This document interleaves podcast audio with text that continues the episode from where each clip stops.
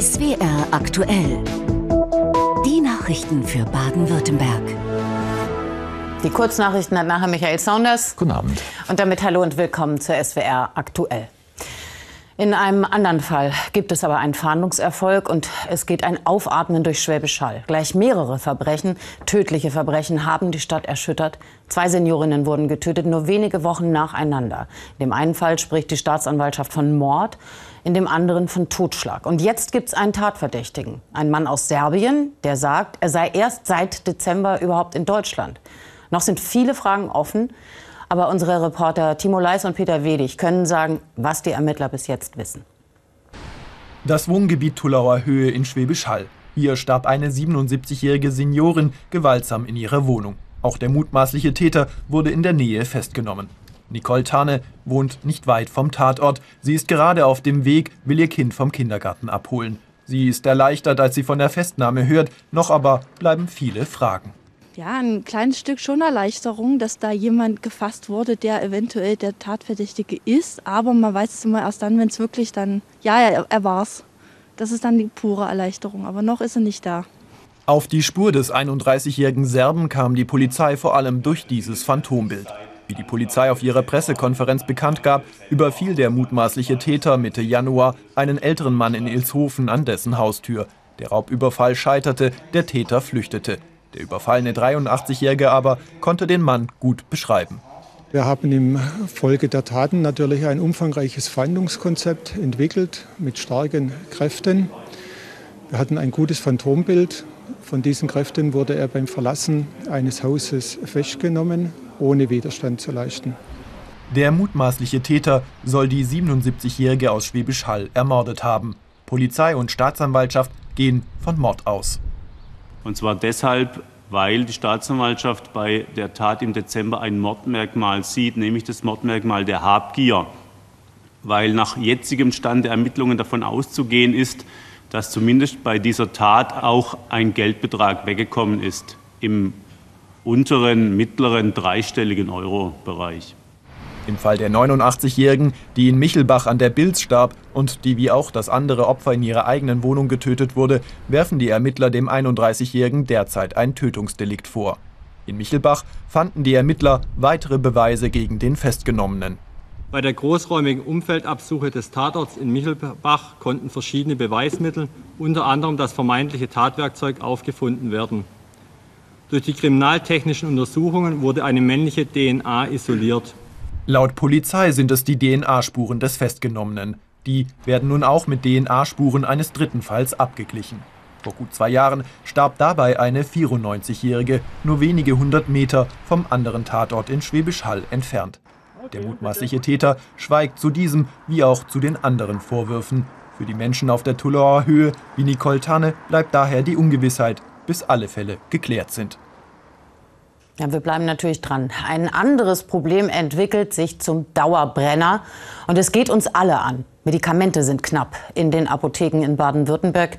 Das kann Antibiotika betreffen. Lange war es auch bei Fiebersaft so. Hustensaft ist knapp. Und sogar wichtige Krebsmedikamente. Apotheker bezeichnen die Lage sogar als dramatisch. Thomas Fritzmann. Und der möchte ja mal ganz spezielles Gerlinde Pöpke kauft regelmäßig Medikamente für ihren Mann. Besonders dieses eine. Es muss ein ganz spezielles sein, deshalb hat sie auch die alte leere Packung mitgebracht. Aber Apotheker Björn Schittenhelm muss sie enttäuschen. Das Medikament ist nicht vorrätig und das ist keine Ausnahme. Seit Wochen muss er seine Kunden oft vertrösten. Die Lieferengpässe machen ihm schwer zu schaffen. Wir sind jetzt mittlerweile bei 400 Präparaten, die nicht lieferbar sind. Also es werden eher mehr als weniger. Tendenz also steigend. Alles, was rot angezeigt wird, kann im Moment nicht geliefert werden. Apotheker Björn Schittenhelm muss sich etwas einfallen lassen, Lösungen für das Problem finden. Weil keine Wirkstoffe auf dem Markt seien, könne er Medikamente auch nicht selbst herstellen. Deshalb rationiert er jetzt. Wenn wir das nicht machen würden und nur noch die Großpackung abgeben würden, dann hätten wir wieder das Problem, dass wir nicht alle Menschen versorgen können, weil es einfach zu wenig Präparate nach wie vor gibt. Und die Idee ist ja eben, äh, dass lieber wir viele Menschen versorgen, halt kurzfristig in der Hoffnung, dass sich irgendwann das Problem, äh, sage ich mal, wieder etwas bessert. Das grundlegende Problem sei damit aber nicht gelöst. Apotheker warnen schon seit mindestens 15 Jahren, dass mit Medikamenten in Deutschland Preisdumping betrieben werde. Sie seien schlichtweg zu günstig und die Gewinnmargen für Anbieter seien dadurch gering. Die Generika, also billige Arzneimittel, sind viel zu billig in Deutschland. Das ist ja mit der Hauptgrund, warum kein Land, keine Firma mehr nach Deutschland liefert, wenn es eng ist, weil in allen anderen Ländern mehr Geld zu verdienen gibt. Das Problem ist also bekannt. Inzwischen fordern auch Gesundheitspolitiker, dass die Versorgung mit Medikamenten neu geregelt werden muss. Beispielsweise mit höheren Preisen, um mehr Anbieter nach Deutschland zu bringen. Dass trotz der Lieferengpässe weiterhin alle Patienten versorgt werden konnten, liege vor allem an den Apothekern, so Schittenhelm. Die sich tagtäglich Mühe geben, eben Lösungen zu finden. Und diese finden wir auch immer noch. Aber dieser immense Aufwand, den wir hier stemmen, das äh, frisst uns den letzten Nerv und kostet uns unglaublich viel Energie, Zeit und Geld, das wir auch nicht erstattet bekommen. Und da muss letztendlich jetzt ganz schnell gehandelt werden, sonst bricht das System zusammen. Wir haben Glück. Auch für Gelinde Pöpke konnte Björn Schittenhelm eine Lösung finden. Das Medikament, das ihr Mann braucht, hatte bei einer anderen Apotheke angefragt. Am Freitag äh, kann ich vorbeikommen und äh, in der Hoffnung, dass es dann da ist. Auch seine anderen Kunden konnte Björn Schittenhelm bisher versorgen. Aber ob er das in Zukunft weiterhin schaffen wird, ist er nicht sicher.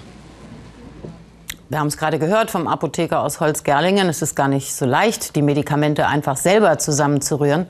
In der Apotheke des Uniklinikums Tübingen aber wird genau das gemacht. Rund 300 Medikamente sind da knapp. Nicht alle kann man einfach selbst herstellen, aber immerhin etwa 20 wichtige Medikamente macht die große Apotheke im Klinikum mittlerweile selber. Miriam Plappert und Roland Altenburger berichten. Ein Wirkstoff, Wasser und Adrenalin. Aus diesen Zutaten mischt Apothekerin Anne Günja ein Betäubungsmittel, das gerade nirgends mehr zu bekommen ist. Dabei wird das Medikament täglich in der Klinik gebraucht. Die Lösung, die wir jetzt heute herstellen, ähm, die wird im OP-Bereich ähm, flächendeckend eingesetzt. Es ist ein Lokalanästhetikum, ähm, was quasi zur Betäubung von Schmerzen vor den OPs eingesetzt wird. Nicht nur Betäubungsmittel, sondern auch wichtige Antibiotika und Krebsmedikamente fehlen der Uniklinik. Ständig kommen neue Engpässe dazu. Für das Apothekerteam eine Herausforderung. Personell ist natürlich schwierig, ähm, weil es immer mehr Sachen werden, die wir herstellen sollen. Wir haben aber nur ein gewisses Zeitpensum, ähm, gewisse Möglichkeiten natürlich auch, was der Raum hergibt ähm, und eben auch das Personal. Platz und Personal werden voll ausgeschöpft, um möglichst viele Medikamente herstellen zu können. Rund 300 Arzneien im Lager der Uni-Apotheke fehlen oder sind knapp. Viele werden in Asien produziert, teilweise von nur einem einzigen Hersteller. Gibt es dort Schwierigkeiten, steht das Mittel über Monate nicht zur Verfügung. Inzwischen ist das Problem hier bekannt. Ich glaube, dass wir auf einem guten Weg sind, auch jetzt politisch stärker darüber zu diskutieren, gewisse Produktionsstätten, und zwar für Rohstoffe und für die Fertigarzneimittel, wieder mehr in den EU-Bereich zu verlagern. 10 bis 20 Medikamente stellt die Uni-Apotheke mittlerweile regelmäßig selbst her. Und das unter strengen Qualitätsvorschriften im Reinraumlabor. Die selbstgemischten Arzneien sind laut Uni-Apotheke genauso sicher wie die Fertigarzneimittel. Sie werden mehrfach überprüft, bevor sie zum Patienten kommen. Das Selbstmischen bringt auch Vorteile. Man kann sein ganzes Wissen eigentlich mit einbringen. Es macht Spaß, wenn man dann natürlich am Ende sein Produkt dann sieht und weiß, dass man dann selber das dann mit dem kompletten Team mit hergestellt hat und man dadurch auch die Patientenversorgung natürlich sicherstellt. Dank der selbstgemischten Medikamente bekommen die Patienten von den Lieferschwierigkeiten noch wenig mit. Ein Ende des Engpasses ist derzeit nicht in Sicht. Was war sonst heute wichtig in Baden-Württemberg? Michael Saunders hat Nachrichten im Überblick. Ja, nachrichtlich war heute im Landtag einiges geboten. Mit der Mehrheit der grün-schwarzen Koalition hat das Parlament heute das neue Klimaschutzgesetz beschlossen. Damit ist Baden-Württemberg das erste Bundesland, das konkrete Ziele für die Einsparung von Treibhausgasen festlegt. Vorgesehen ist es, den Ausstoß von CO2 bis 2030 um 65 Prozent zu senken im Vergleich zu 1990. Außerdem gibt es im neuen Gesetz Vorgaben für Bereiche wie Landwirtschaft, Straßenbau und Gebäude. Mehr Flächen für mehr grüne Energie. Das neue Klimaschutzgesetz sieht für Windkraft 1,8 Prozent der Landesfläche vor und mindestens 0,2 Prozent für Sonnenenergie. Das entspricht insgesamt mehr als 100.000 Fußballfeldern. Weiterer wichtiger Punkt Fernwärme. Die soll nicht nur ausgebaut werden, sondern auch besser genutzt werden und verbindlicher. Wie müssen wir unsere Förderprogramme in eine Systematik bringen, die es wirklich ermöglicht, auch für die kommunale Seite, diese Herkulesaufgabe, Wärmewende in den nächsten Jahren zu stemmen? Heftige Kritik dafür von der Opposition. Der Umbau der Wärmeversorgung soll jetzt mit der Brechstange durchgesetzt werden. Anschluss- und Benutzungszwänge sind hier das Zauberwort. Aber noch steht nicht alles fest. Nächste Woche will die Landesregierung das neue Klimamaßnahmenregister vorstellen. Damit sollen CO2-Einsparungen in vielen Bereichen planbar, messbar und verbindlich werden. Die SPD und die FDP im Landtag haben die grün-schwarze Landesregierung aufgefordert, an allen baden-württembergischen Gymnasien wieder zum G9 zurückzukehren, also zum Abitur nach neun Jahren. Das grün geführte Kultusministerium sieht dafür allerdings keinen finanziellen Spielraum. Wie es hieß, würden dafür etwa 1400 zusätzliche Lehrkräfte benötigt, mit Kosten von bis zu 115 Millionen Euro pro Jahr. Und wir bleiben im Landtag. Die FDP-Fraktion ist heute mit einem Antrag zum Gendern gescheitert. Sie wollte erreichen, dass sich öffentliche Einrichtungen wie Behörden und Schulen an gültige Rechtschreibregeln halten müssen. Grüne, CDU und SPD lehnten diesen Vorschlag im Plenum ab. Zahlreiche Aussteller aus Baden-Württemberg präsentieren ihre aktuellen Produkte bei der Nürnberger Spielwarenmesse, die heute begonnen hat. Auch große Unternehmen wie Ravensburger und Märklin hoffen nach Umsatzrückgängen auf bessere Geschäfte in diesem Jahr. Nach dem Boom zu Beginn der Pandemie war die Nachfrage im vergangenen Jahr nach Puzzles und Spielen bei den Herstellern im Land teilweise gesunken, auch bei Märklin und Ravensburger. Wegen steigender Produktionskosten wollen sie deshalb die Preise leicht erhöhen. Auf der Spielwarenmesse in Nürnberg hoffen sie nun auf neue Kunden und wieder mehr Umsatz in diesem Jahr. Ravensburger setzt außerdem auf eine Kooperation mit Disney. Liebe Zuschauerinnen und liebe Zuschauer, den Text, den ich Ihnen hier gerade von dieser Karte ablese, den habe ich höchstpersönlich selbst verfasst. Tja, aber beweisen kann ich das natürlich nicht. Ich kann nur hoffen, dass Sie wissen, dass Sie mir da vertrauen können. Weil mittlerweile sind Firmen mit der künstlichen Intelligenz so weit gekommen, dass die Maschinen denken und schreiben können. Der neue Chatbot von OpenAI, der heißt ChatGPT, er gilt als Quantensprung. Der schreibt Gedichte, Artikel, der antwortet auf E-Mails. Wir zeigen gleich, welche Alarmglocken da in Hochschulen schrillen und wie das auch schon mal im Landtag aufgeschlagen ist. Aber erst erklärt Ihnen Pascal Kiss, wie so ein Chatbot überhaupt funktioniert. Noch ist ChatGPT nur ein Forschungsprojekt. Doch Millionen Menschen testen bereits die Software des US-Unternehmens OpenAI. Fragen, E-Mails beantworten, Geschichten schreiben oder Computercode entwickeln. Der Chatbot erkennt nicht nur Befehle und Fragen, sondern reagiert auch auf Verbesserungsvorschläge wie zum Beispiel formuliere die E-Mail freundlicher. Dahinter steckt maschinelles Lernen, Deep Learning. Damit arbeitet die Software zumindest in Ansätzen ganz ähnlich wie unser Gehirn. Die Fragen der Nutzer werden in einem komplexen Netzwerk verarbeitet, das sich wie die Nervenzellen im Gehirn immer wieder neu verknüpfen kann. Dadurch entstehen immer wieder neue Antworten. Die Software hat Millionen Texte analysiert, um möglichst natürlich antworten zu können. Dafür hat sich ChatGPT erst abgeschaut, wie Menschen auf Fragen antworten. In einem zweiten Schritt haben Menschen erste Antworten der künstlichen Intelligenz bewertet. Jetzt kann die Software die eigenen Antworten einschätzen und lernt selbstständig dazu. Eine Herausforderung ist der Schutz vor verstörenden Inhalten mit Gewalt oder Anleitungen zu Straftaten. Dazu müssen aber Menschen der Software zuerst beibringen, welche Inhalte verstörend sind. Mittlerweile werden die meisten verstörenden Inhalte automatisch herausgefiltert. Durch bestimmte Anweisungen konnten Nutzer die Schutzfilter bisher aber trotzdem immer wieder umgehen. Nur fünf Tage nach der Veröffentlichung hatte der Chatbot über eine Million Nutzer. Seitdem ist die Software häufig überlastet. Ja, das wollen viele wissen, weil das Thema ist natürlich super spannend, macht auch neugierig. Und die künstliche Intelligenz, die macht noch nicht mal vor dem Landtag halt. Da hat neulich mal einer ausprobiert, ob eigentlich die Kollegen und Kolleginnen im Plenum überhaupt merken, wenn einer eine Rede hält, ob das ein Mensch geschrieben hat oder eine Maschine. Astrid Maisoll mit der ganzen Geschichte. Es gibt eine neue Kollegin im Landtag. Die künstliche Intelligenz ist da und sie hat im Dezember ihre erste Rede im Landtag geschrieben. Für Alexander Salomon von den Grünen. Die vielfältigen Hochschulen und Forschungseinrichtungen in unserem Land tragen wesentlich dazu bei, dass wir auch in Zukunft an der Spitze der Technologieentwicklung bleiben. Applaus von der Fraktion. Erst dann gibt Salomon zu erkennen, wer seine Rede geschrieben hat. Sie stammt aus der Feder künstlicher Intelligenz und ich werde den Applaus sicherlich auch nachher weitergeben an die künstliche Intelligenz, dass sie das gut formuliert hat. Es war ein politischer Praxistest, was die KI schon kann. Ein bisschen war schon. Also auch mal zu zeigen, okay, fällt es etwa auf, wenn man Reden nicht selbst schreibt, sondern schreiben lässt durch eine KI.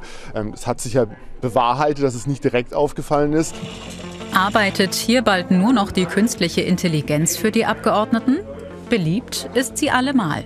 Auch für die CDU-Fraktion und Matthias Miller hat sie schon gearbeitet. Der Abgeordnete hat sie eine kleine Anfrage an die Landesregierung schreiben lassen. Fast fehlerfrei, strukturiert nach Punkten.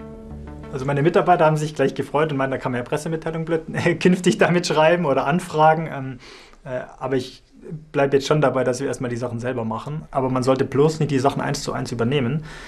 Weil dieser Chatbot ist schon sehr überzeugend. Also der schreibt einem Sachen und man denkt, das stimmt alles. Äh, und wenn man sich nicht so genau auskennt, äh, kann das schon auch Gefahren haben. ChatGPT erzählt auch Dinge, die gar nicht stimmen. Woher die KI ihr angebliches Wissen hat, lässt sich kaum nachprüfen. Erste wissenschaftliche Experimente kommen zum Ergebnis, ChatGPT selbst würde die Grünen wählen. Wer bestimmt hier also künftig die Politik? Die Fraktionen sind skeptisch. Es wird niemals so sein, dass die Verantwortung für das politische Handeln und für die politischen Überzeugungen, die wir hier vertreten, von Maschinen und KI übernommen wird. Das wird niemals der Fall sein. Doch was die KI im Landtag darf, dazu gibt es bisher keine Regeln. Solange kein Roboter am Redepult steht und eine Rede hält, ist es erstmal unproblematisch. Denn entscheidend ist ja, wer die Rede hält, der oder die Abgeordnete ist ja auch jetzt frei, sich Unterstützung zu holen. Man kann ja unmöglich alles selber äh, vorbereiten. Alexander Salomon will daher auch künftig Programme wie ChatGPT nutzen. Die künstliche Intelligenz breitet sich auch im Landtag aus und ist gekommen, um zu bleiben. Ja, aber in der Politik und natürlich auch im Journalismus da geht es um sowas wie Glaubwürdigkeit. Und das ist ein hohes Gut. Und das macht dann den Einsatz von künstlicher Intelligenz irgendwie auch ein bisschen gefährlich. In den Schulen und Hochschulen aber, da geht es natürlich in den Bereich der Schummelei. Die Tübinger Universität hat gestern in einer Rundmail darüber informiert, dass die Nutzung von ChatGPT in Prüfungsleistungen verboten ist. Ich glaube, wir können davon ausgehen, dass ein echter Mensch diese Rundmail verfasst hat. Theresa Krampfel. Auf dem Weg in die Bibliothek. Martin Kahapka studiert im dritten Semester Bioinformatik in Tübingen. Der 21-Jährige beschäftigt sich gerne mit künstlicher Intelligenz und mit Software, die diese einsetzt. Auch ChatGPT begeistert ihn. Wie kreativ das teilweise ist, was für schwierige Aufgaben das teilweise lösen kann, das ist, ähm, das hat mich persönlich sehr beeindruckt. Es gibt teilweise Sachen, die sagte ganz, ganz offensichtlich falsch, aber grundsätzlich ist das meiste, was er sagt, meiner Erfahrung nach richtig. Kahapka nutzt ChatGPT zum Lernen und zum Ergebnisse überprüfen. Bei Klausuren hat er es noch nicht verwendet, wie er sagt. Würden sie online stattfinden, könnte er aber. Das heißt, wenn ich irgendeine Frage habe, kann ich die copy und pasten und er gibt mir direkt eine richtige Antwort raus. Davor hat es auch funktioniert, es hat nur sehr viel länger gedauert. Ähm, also ja, man kann es auf jeden Fall gut benutzen, um zu schummeln. Das ist natürlich auch Thema im Rektorat der Universität. Und es gibt sicherlich Gebiete, in denen die Nutzung von ChatGPT absolut, ich will fast sagen, angesagt ist und wichtig ist und richtig ist. Und dann andere, in denen es problematisch ist. Im Moment haben wir auf jeden Fall den Stand, dass wir sagen, in Studien- und Prüfungsleistungen bitte Abstand nehmen, äh, GPT nicht nutzen, ähm, auch nicht zitieren, weil wir, wie gesagt, noch in der Prüfungsphase sind. Der Tübinger KI-Wissenschaftler Carsten Eickhoff hat eine Zeit lang in Amerika gearbeitet. Dort sind die Unis schon weiter im Umgang mit Systemen wie ChatGPT. Daraus hat er gelernt, also was man natürlich immer machen kann und auch muss, denke ich, ähm, als Pädagoge, ist dann eben die Art und Weise, auf die man Leistungen überprüft, anzupassen. Ja, Eine mündliche Prüfung ist was, bei der mir sowas sehr, sehr wenig hilft. Und dann erwartet Eickhoff noch etwas anderes. Es ist für mich relativ wahrscheinlich, dass wir in Kürze ähm, dann vernünftige Software haben, die äh, Textgenese erkennen kann ähm, und dann sagt, das ist sehr, sehr wahrscheinlich von einem Bot und nicht einem Menschen geschrieben worden. Daran arbeitet das Unternehmen hinter ChatGPT auch schon. Doch für Student Kahapka ist klar, wer wirklich schummeln will oder wer wirklich bei Übungsaufgaben abschreiben will, der hat es auch schon davor gemacht. Das macht es halt sehr viel einfacher. Auch wenn die Nutzung von ChatGPT verlockend ist, in Prüfungsleistungen bleibt es verboten. Und mit welchem Wort füttern wir die künstliche Intelligenz bei diesem Bild? Für die fünfte Jahreszeit gibt es ja in Baden-Württemberg so viele Bezeichnungen. Im Schwäbisch-Alemannischen ist es die Fastnet. Aber auch Karneval oder Fasching hat man ja irgendwo schon mal gehört. Und dann gibt es auch noch Ecken im Land, da wird es ganz ulkig. Die sind zwar närrisch, feiern aber weder Fasching noch Fastnet noch Karneval. Kommen Sie mal nach Walddürn im Odenwald. Und wie sagt man da, Philipp Behrens?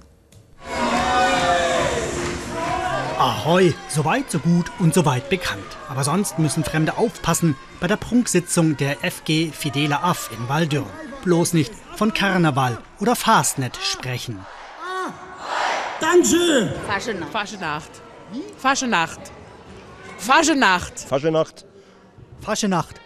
Ist das ein Sprachfehler oder ist es der Schnaps? ich, ich denke, das ist alles beide, ja. Obwohl ich noch nichts getrunken habe heute, aber es heißt eigentlich Faschenacht.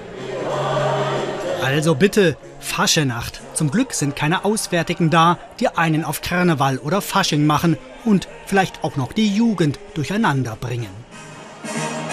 Ich bin halt meine Version gewohnt und viele also aus, aus meiner Schule oder aus meiner Klasse sagen halt auch viele Faschnacht. Und wenn dann jemand Fasching sagt, dann bin ich komplett verwirrt, weil ich komme da gar nicht mit mehr so richtig.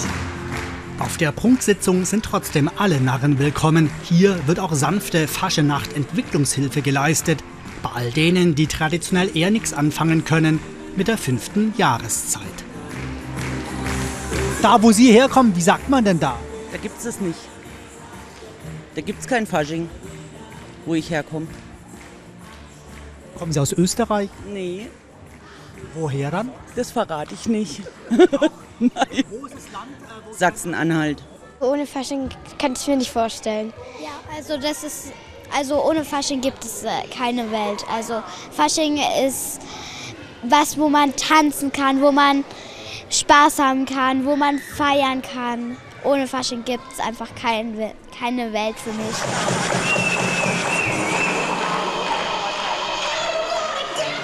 Gut, dass die Kids nicht in Sachsen-Anhalt leben müssen. In Waldürn ist eben alles besser. Die Stadt, in der Narren Faschenacht feiern.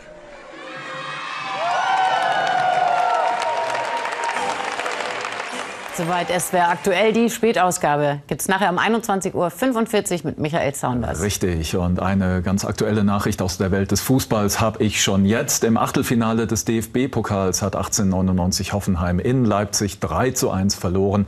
Die TSG wartet weiter auf den ersten Pflichtspielsieg seit Oktober. Wie es mit dem Wetter weitergeht, sagt uns jetzt Sven Plöger nach der Tagesschau um 20.15 Uhr. Betrifft spannende Reportage das Thema heute Krieg im Forst, die gnadenlose Welt der Wilderer. Ihnen einen schönen Abend. Schönen Abend. So, haben wir das auch heute untergebracht.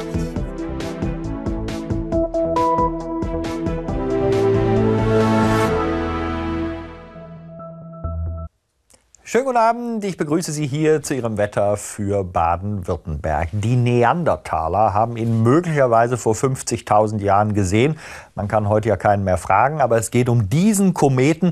Das ist C2022E3 und der kommt aus großer Ferne außerhalb des Sonnensystems und ist jetzt in diesen Nächten, insbesondere in der kommenden, theoretisch zumindest am besten sichtbar. Hier übrigens durch das Dicarbon, also durch das Dikohlenstoff, das ist ein Molekül mit zwei Kohlenstoffatomen, grün. Und hier der lange Schweif. Übrigens hat er einen Durchmesser wie der von zwölf Monddurchmessern. Ist also eine lange Angelegenheit. Wenn Sie es jetzt verpassen, dann müssen Sie eben relativ lange warten, bis Sie dann wieder schauen können. Eben 50.000 Jahre. Das ist die Wahrscheinlichkeit für die Sichtbarkeit. Und ich muss Sie jetzt an der Stelle tatsächlich enttäuschen. Die Wolken sind sehr, sehr dick. In den nächsten Nächten, da können Sie natürlich noch mal gucken, bis er dann langsam Mitte Februar verschwindet. Wenn Sie vorhaben, heute Nacht in den Norden Deutschlands zu gehen, da werden die Verhältnisse besser, gerade Richtung Schleswig-Holstein und Emsland. 80 Prozent Sichtbarkeitswahrscheinlichkeit, weil sich die Wolken da auflösen. Bei uns eben nicht. Wir gucken in die Nacht hinein. Da gibt es viele Wolken, immer wieder Regen. Schneefallgrenze zunächst bei 600 Metern.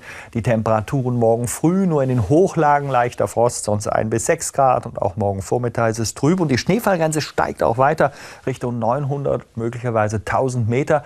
Auch am Nachmittag geht dieses Wetter so weiter, weil die Front wirklich genau über uns liegt, langsam nur weiterzieht. Es ist eine Warmfront, deswegen die steigende Schneefallgrenze und nachmittags dann 4 bis 9 Grad, 2 Grad in den höheren Lagen um 800 Meter und der Wind kommt zunächst aus West, dreht dann rück auf Südwest und schwächt sich etwas ab. Die nächsten Tage in Baden-Württemberg, da gibt es immer wieder Regen, Temperaturen am Freitag und Samstag bis 10 Grad. Am Sonntag wird es dann ganz allmählich ein bisschen kühler und später kommen von Osten wieder ein paar Flocken.